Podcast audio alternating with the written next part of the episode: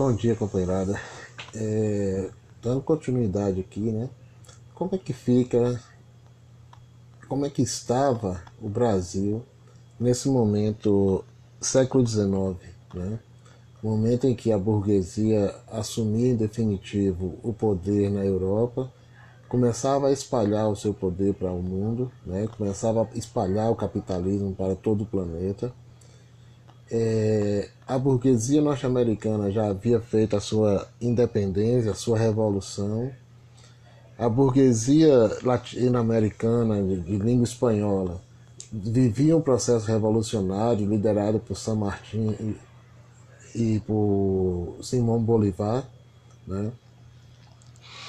E aqui no Brasil, nós já tínhamos uma burguesia formada, nós já tínhamos uma burguesia independente capaz de também fazer a revolução brasileira e conquistar o espaço político, conquistar o espaço é, econômico né, que a burguesia estava conquistando em todo o planeta, hum. é, a história nos mostra que não. Né?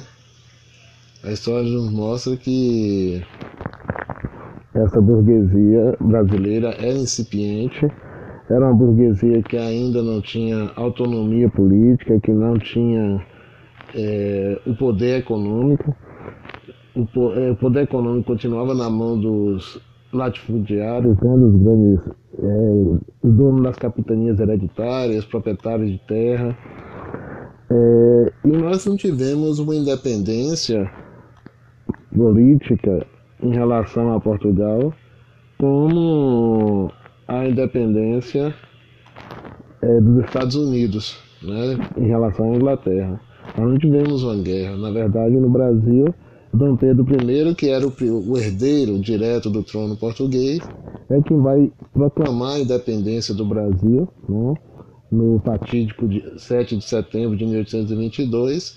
E o Brasil continua sendo governado pela coroa portuguesa. É, tanto que quando Dom Pedro e Dom João morre em Portugal, quem assume o trono de Portugal é Dom Pedro I. Né? E deixa aqui o filho dele, ainda criança, com 4 anos de idade, para dirigir o país. Então o Brasil, é, desde o princípio, desde a origem do capitalismo brasileiro, que o Brasil ele é visto pela Europa como uma grande fazenda, né, onde se produz matéria-prima para exportação e depois vende essa, essa, esses produtos mais caros para o Brasil. Então a independência brasileira não fez parte dessa lógica revolucionária que a burguesia estava implementando no mundo.